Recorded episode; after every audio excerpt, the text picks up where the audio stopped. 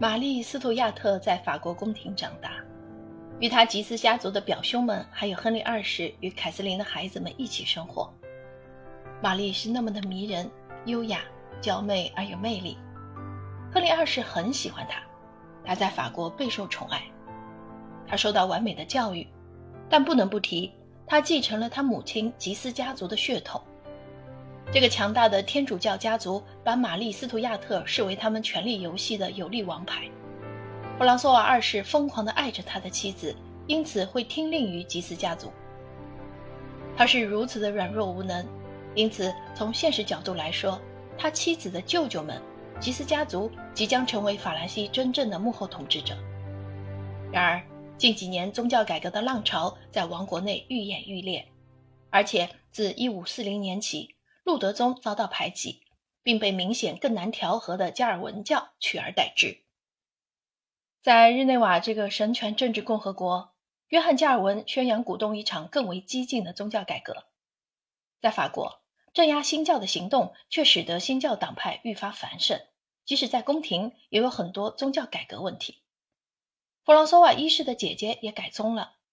至于凯瑟琳·德·美第奇，虽然他并不是一个极端的宗教主义者，却也开始考虑该采取何种态度来对待宗教改革，并不遗余力地给予新教理解与支持。凯瑟琳夫人不敢冒犯加尔文教徒。因为他们大可损害他脆弱的权利，而且让凯瑟琳用法语或是用拉丁语听弥撒，其实也是无关紧要的事情。某些大家族也参与其中。王室权力的弱点，使得对政治野心勃勃的群体组成联盟，依靠信仰组建一种新型封建主义。在亨利二世的统治下，未来的内战初见雏形。吉斯家族作为坚定的天主教拥护者，将成为联盟的创立者。当新晋在宗教改革中改宗的科利尼支持波旁家族的雄心的时候，身为长子的纳瓦尔国王安东尼和他的兄弟孔代家族的王子路易都是坚定的胡格诺派。十六至十八世纪法国天主教徒对加尔文派教徒的称呼就是胡格诺派。凯瑟琳暗中观察这些阴谋诡计和分裂企图，却不予干预。两派人马对权力虎视眈眈，准备好互相厮杀。再加上他与他的儿媳玛丽·斯图亚特关系不和，玛丽·斯图亚特称自己的婆婆为商人的女儿，对其非常傲慢无礼。两人在议会各自占据一席之地，却并无实权。受吉斯家族所操控，弗朗索瓦二世在1559年末继续实行对异教分子的迫害政策，触发了昂布瓦斯阴谋。这一事件被视为宗教战争的悲剧序幕。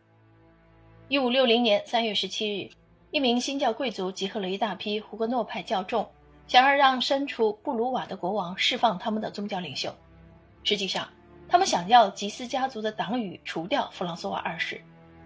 阴谋的风声走漏了，宫廷匆忙撤出布鲁瓦，转向更易防守的昂布瓦斯。在此地，国王签署了和解敕令。此举无果，因为阴谋家们固守在城堡周边。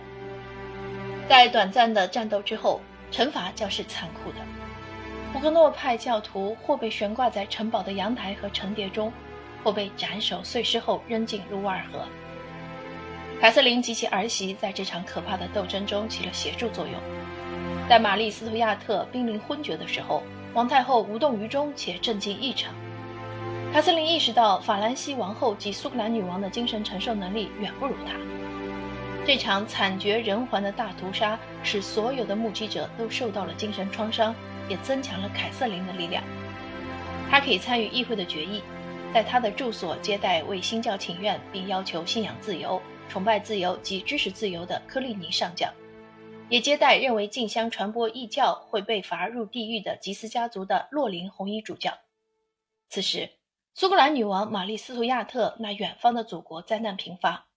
英格兰女王伊丽莎白一世接替了她天主教的同父异母妹妹，冷酷无情的血腥玛丽成为女王，被爱丁堡议会认可为苏格兰合法女王。前来挽救苏格兰天主教宝座的外国军队只得被迫撤离，老同盟就此终结。在这段时间内，年轻的国王弗朗索瓦二世健康状况急剧下降。一五六零年十一月十六日，狩猎归来后。他的左耳由于巨大的肿胀而疼痛难忍，脓肿最终破裂开来。本以为可以康复，然而国王却于十二月五日去世了，年仅十七岁。来自上帝从天国传来的突如其来的启示，刺穿父亲眼睛的恶灵也穿过了儿子的耳朵。加尔文在葬礼祷告时如是说。